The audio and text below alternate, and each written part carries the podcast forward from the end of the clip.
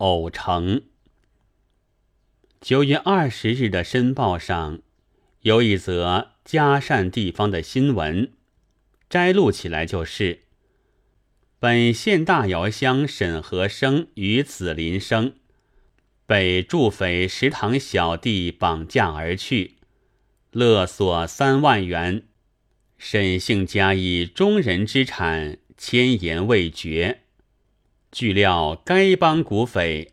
乃将沈和生父子及苏静方面绑来肉票，在丁鹏北北荡滩地方大施酷刑，法以布条便贴背上，另用生漆涂敷，似其烧干，将布之一端连皮揭起，则痛彻心肺，哀嚎呼救，惨不忍闻。实为该处居民目睹，恻然心伤。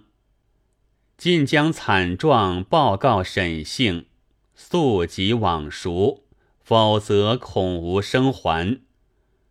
帮匪手段之酷，迅属骇闻。酷刑的记载，在各地方的报纸上是时时可以看到的。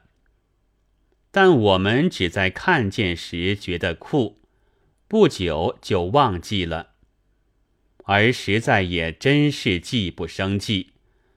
然而酷刑的方法却绝不是突然就会发明，一定都有它的师承或祖传。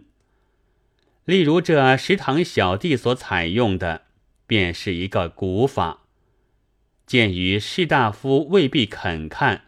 而下等人却大抵知道的《说岳全传》，一名《京中传》上，是秦桧要岳飞自任汉奸，逼供之际所用的方法，但使用的材料却是麻条和鱼鳔。我以为生漆之说是未必的确的，因为这东西很不容易干燥。酷刑的发明和改良者，倒是虎力和暴君，这是他们唯一的事业，而且也有功夫来考究。这是所以威民，也所以除奸的。然而老子说得好：“为之斗狐以量之，则并于斗狐而窃之。”有被刑的资格的。也就来玩一个简切。张献忠的剥人皮不是一种害文吗？但他之前已有一位剥了逆臣景清的皮的永乐皇帝在。奴隶们受惯了酷刑的教育，他只知道对人应该用酷刑，但是对于酷刑的效果的意见。主人和奴隶们是不一样的。主人及其帮闲者多是智识者，他能推测，知道酷刑施之于敌对，能够给予怎样的痛苦，所以他会精心结撰，起步起来。奴才们却一定是愚人，他不能推己及人，更不能推想一下。就感同身受。只要他有权，会采用惩罚，自然也难说。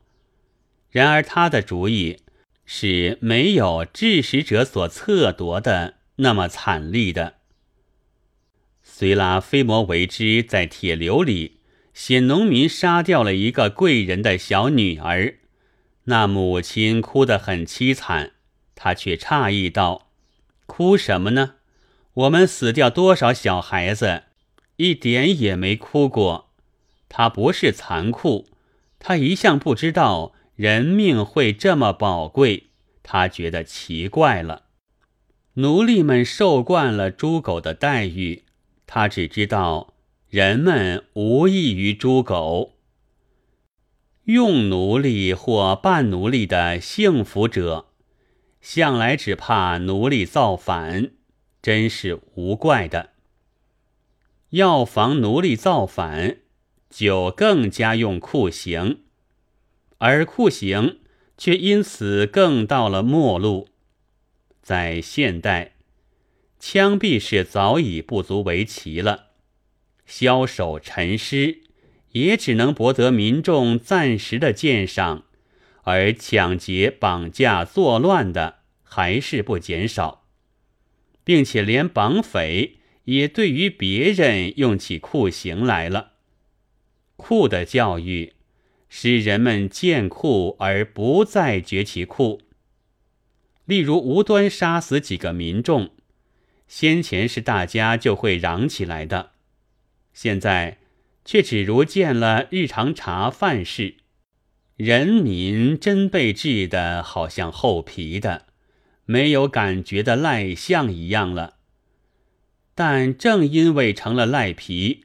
所以又会踏着残酷前进，这也是虎力和暴君所不及料，而即使料及，也还是毫无办法的。九月二十日。